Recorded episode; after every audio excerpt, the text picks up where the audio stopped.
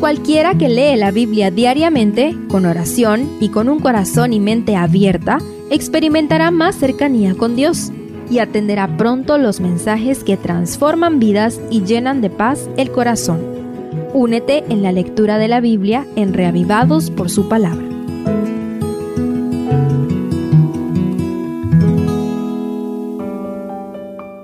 Segundo de Crónicas 36 Llegamos al final de la saga de Crónicas.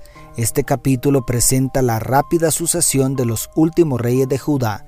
La mayoría duró en el trono apenas unos meses y todos hicieron lo malo a los ojos de Jehová, lo cual desemboca en el exilio babilónico. Pero el cronista termina con una nota de esperanza. Acompáñame a analizar este triste desenlace para enriquecernos espiritualmente después que el buen rey Josías prácticamente se suicidó al enfrentar neciamente al faraón Necao, vienen en rápida sucesión los últimos reyes de Judá. Primero Joacaz, de 23 años de edad, duró solamente tres meses en el trono porque Necao volvió furioso para llevárselo cautivo a Egipto.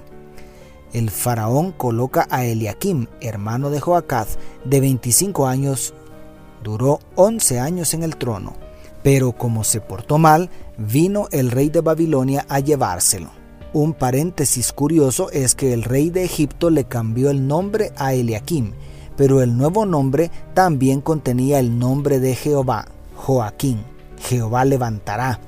Parece que la interrupción egipcia fue una manifestación de la gracia de Dios. Seguidamente, Joacín, en hebreo, también de corta edad, duró en el trono solamente tres meses y diez días. Nabucodonosor también lo llevó cautivo para dar lugar al último rey que duró once años, pero acabó su gobierno con la destrucción de Jerusalén y del templo sagrado. Así de rápido, el reino de Judá acabó con su tiempo de gracia y los pocos sobrevivientes fueron llevados cautivos a Babilonia.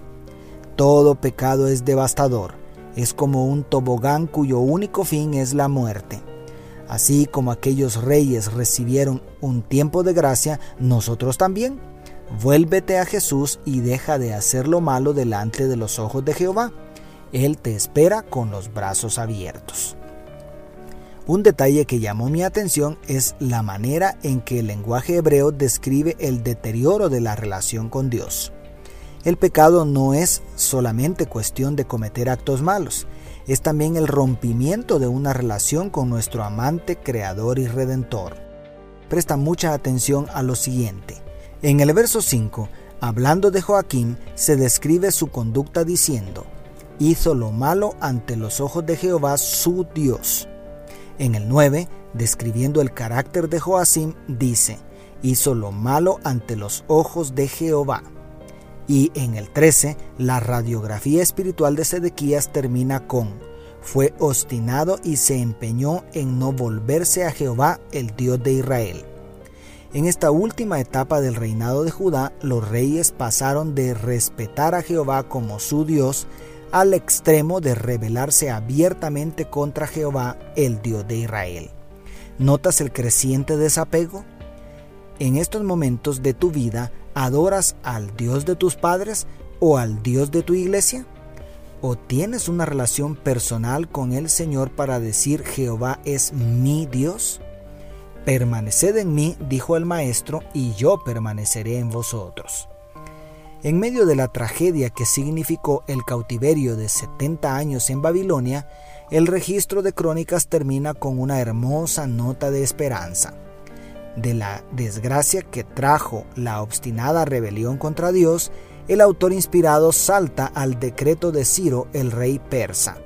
Así dice Ciro, rey de los persas, Jehová el Dios de los cielos me ha dado todos los reinos de la tierra y me ha mandado que le edifique casa en Jerusalén que está en Judá.